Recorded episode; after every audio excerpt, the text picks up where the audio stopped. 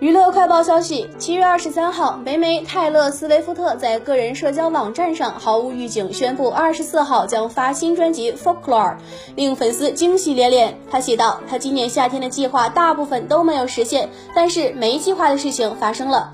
新专辑标准版收录十六首单曲，豪华版加许 Deluxe。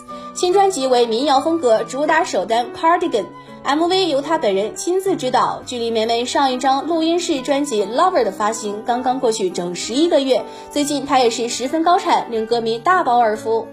七月二十三号，张萌在微博晒出一张乘风破浪的姐姐舞台错位图。照片中，张萌组的成员们在舞台上摆 ending pose，站在前面的黄圣依弯腰与孟佳互动，而张萌正好站在黄圣依的身后。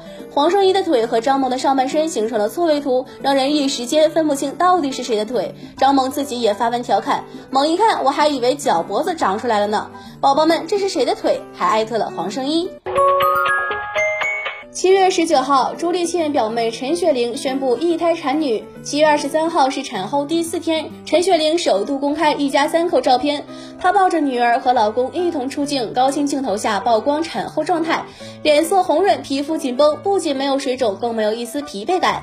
陈雪玲在文中透露，这是他们家第一张家庭合影，目前正在检查，然后一起回家。近日，侃爷在社交平台上的发文暗示妻子金卡戴珊与说唱歌手米克米尔有出轨行为。不过，据外国媒体当地时间七月二十三号的报道，社交媒体上出现了一张照片，证实了当时卡戴珊和米克的确只是在午餐时讨论问题。和他们同行的还有慈善家克拉拉吴。从照片上看，三人在酒店露台餐厅吃饭聊天，看起来像是很正常的工作餐。